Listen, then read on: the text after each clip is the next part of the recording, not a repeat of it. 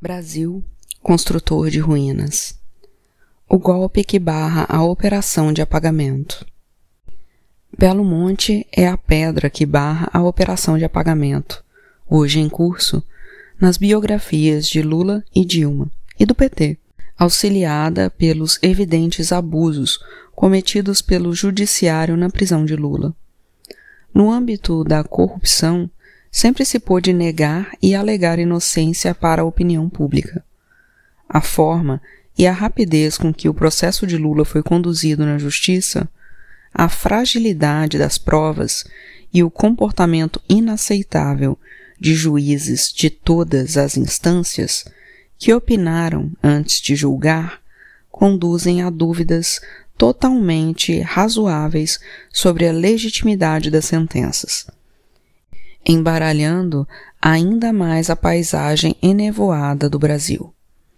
Em Belo Monte, porém, as violações de direitos humanos e ambientais promovidas durante os governos do PT são literalmente visíveis e bastante difíceis de explicar quando um político e um partido afirmam defender o povo e afirmam serem perseguidos por defender o povo. Como justificar que milhares de famílias foram expulsas de suas casas, terras e ilhas ou removidas forçadamente, sem nenhuma assistência jurídica, muitas delas assinando com o dedo papéis que eram incapazes de ler?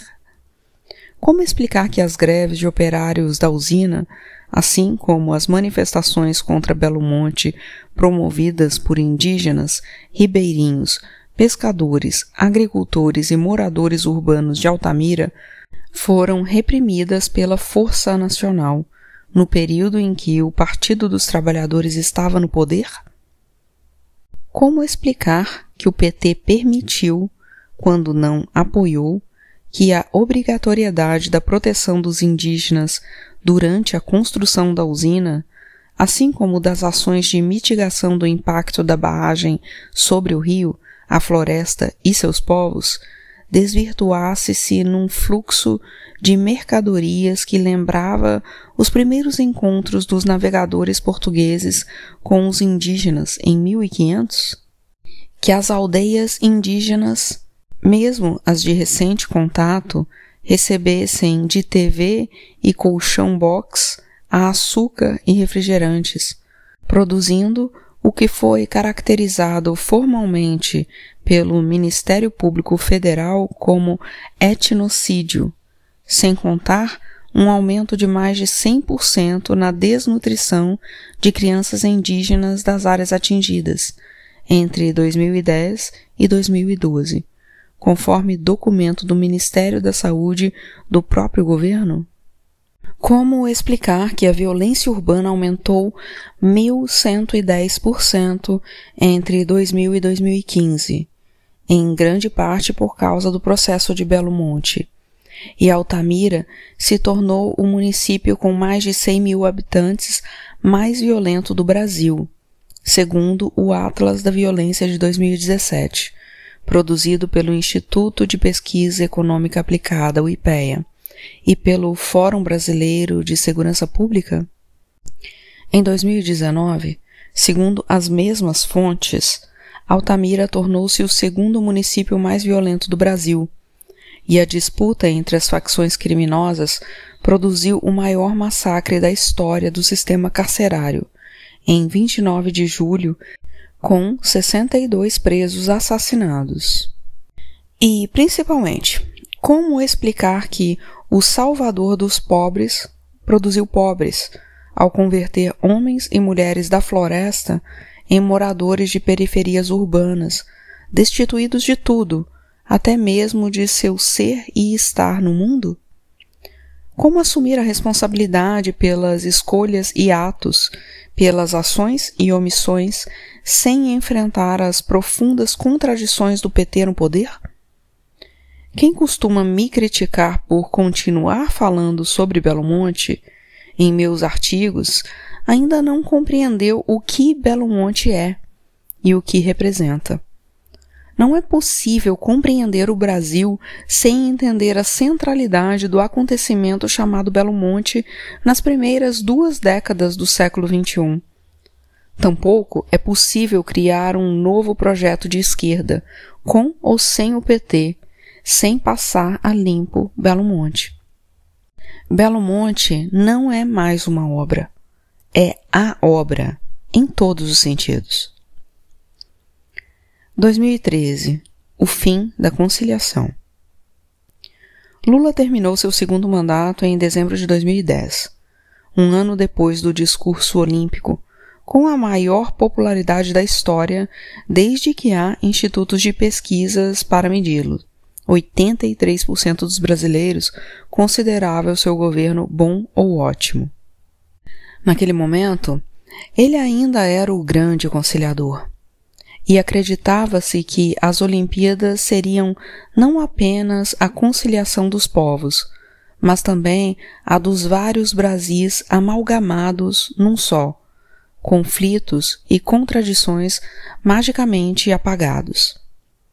Entre 2009 e 2016, entre a escolha do Brasil para as Olimpíadas e o impeachment de Dilma Rousseff, muito aconteceu. Aconteceu principalmente 2013. Se há algo que não vira passado facilmente, é 2013. O povo bom, o povo generoso, o povo que tem coração, o povo que tem gingado, o povo que tem alma, nas palavras de Lula, expulsava os partidos políticos das manifestações de junho de 2013. Só alguns anos mais tarde, durante o processo do impeachment, estaria linchando pessoas que vestissem roupa vermelha, a cor do PT. Os protestos começaram contra o aumento da tarifa do transporte público e, em seguida, tornaram-se uma explosão de descontentamentos os mais variados. Cartazes reivindicando tarifa zero para ônibus e trens urbanos eram levados ao lado de outros que pediam a volta dos militares ao poder. A rebelião das ruas era polifônica. Só o que estava claro era que o imaginário de conciliação não poderia mais ser sustentado.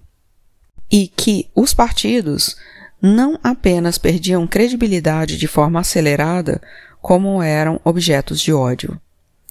Parte da multidão ansiava por maior participação e ampliação dos instrumentos democráticos para muito além do voto. Políticos, partidos e governantes, incluindo Dilma Rousseff e o PT, não foram capazes de escutar o que estava sendo dito. Desde então, não há combinação, rearranjo ou bricolagem que dê uma imagem coesa ao Brasil, ou uma cara brasileira ao Brasil. As fraturas que historicamente foram ocultadas ou maquiadas já não podem ser. O Brasil ou os Brasis, tornaram-se irredutíveis à conciliação também na produção de imagens que não sejam fragmentos. Não só as vitrines dos bancos foram estilhaçadas em 2013, também o projeto de conciliação de Lula que, junto com a boa fase da economia, manteve o Brasil colado durante toda a primeira década do século. Três anos mais tarde, em 2016, o Brasil que chegou às Olimpíadas tinha se tornado real demais. O Brasil se convertera num país que perdera a possibilidade da metáfora. De repente, uma lama densa e tóxica avançava e avançava. Ao romper a barragem das mineradoras Vale e BHP Billiton em Mariana, ela cobriu um pedaço do mapa do país. Outros três anos e, em 2019, carregou um número ainda maior de corpos humanos em Brumadinho, logo após a posse de Jair Bolsonaro. A eterna metáfora da lama literalizava-se, e literalizava-se pela intensidade e força daquela outra que cobria o país há muito mais tempo. Tanto que um acidente dessa proporção aconteceu uma segunda vez e, desde então, ameaça se repetir e se repetir. O Brasil de 2016 se revelava além das metáforas por todos os lados. Na merda boiando nas águas da Guanabara, que deveria ter sido despoluída antes de os primeiros atletas desembarcarem no Rio de Janeiro. Na ciclovia carioca, construída para o evento que desabou, matando gente no dia em que a tocha olímpica era acesa na Grécia. Na onça, assassinada pelo exército durante a passagem da tocha pela Amazônia. Talvez a imagem mais exata seja o protesto de um anônimo que apagou, literalmente, a tocha olímpica com um balde de água quando ela passava pela sua cidade. Éramos nós. E, como lembrava Luiz Fernando Veríssimo, no Brasil, o fundo do poço é apenas uma etapa. Havia algo de podre no reino do Cristo Redentor mais podre do que os mais pessimistas poderiam imaginar. O Rio de Janeiro, como dizia Leonel Brizola, ainda é o tambor do Brasil. A corrupção parecia não caber mais nos esgotos e irrompia pelas ruas à luz de um sol glorioso. A cidade maravilhosa se despedaçava e matava. Não todos, mas os matáveis do Brasil, os pretos e pobres matava ainda mais. Em 2013, Dilma Rousseff, como a maioria, mostrou-se incapaz de juntar as sílabas do que as ruas gritavam. Não que fosse fácil, mas o esforço revelou-se aquém do necessário. Nem a sobrevivência política destampou os olhos da maioria dos políticos, de todos os partidos.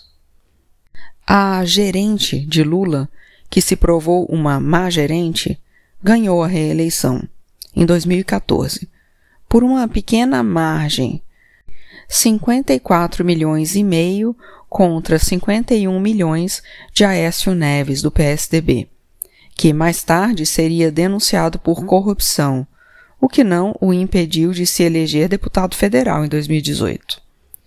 Os marqueteiros do PT, com o aval de Lula, tinham atacado Marina Silva durante a campanha, destruindo-a como terceira via. Parte dos votos em Dilma baseava-se no que se chamou de voto crítico. Acreditava-se que, com o susto de quase perder a eleição, Dilma e o PT dariam uma guinada à esquerda. Votava-se também para manter as conquistas sociais e evitar o mal maior representado por uma vitória do PSDB. As redes sociais se transformaram numa força de destruição de quem pensava diferente. Quem se declarava de esquerda e não votava em Dilma era considerado traidor. Os almoços de família tinham virado campo de guerra muito antes de Jair Bolsonaro despontar como candidato com chances de ganhar a presidência. Como o país vive aos soluços, a memória é curta. Um espasmo apaga o anterior. No tempo da velocidade, o presente se expande e vira absoluto. O agora é tudo. É importante perceber, porém, que o intenso agora não começou agora. Na eleição de 2014, 37 milhões de brasileiros votaram nulo, branco ou se abstiveram de votar é muita gente que não se sentiu representada por nenhum dos candidatos, por nenhum dos polos. Parte dessa população estava descrente no poder do voto para mudar sua vida para melhor. O Brasil era mais um dos países do mundo em que a crise da democracia se tornava cada vez mais aguda. É imperativo lembrar que a hashtag de 2013 era Não me representa. Na Copa de 2014, o primeiro dos dois acontecimentos mundiais programados para consumar a síntese entre identidade e destino, o país estava partido. Não em dois, mas em múltiplas partes. O governo de Dilma Rousseff perseguiu e criminalizou os manifestantes anti-Copa, aqueles que denunciavam a expulsão dos mais pobres das suas casas para a construção de estádios superfaturados que não serviriam para nada quando o mega evento acabasse. Os governadores botaram as tropas de choque da polícia militar nas ruas das cidades que abrigavam os jogos. O 7 a 1 da Alemanha contra o Brasil encerrou o período do tempo mágico. Nas arquibancadas, os brasileiros seguiam gritando enquanto a bola alemã estourava nas redes. Eu acredito! Eu acredito! Mas ninguém mais acreditava.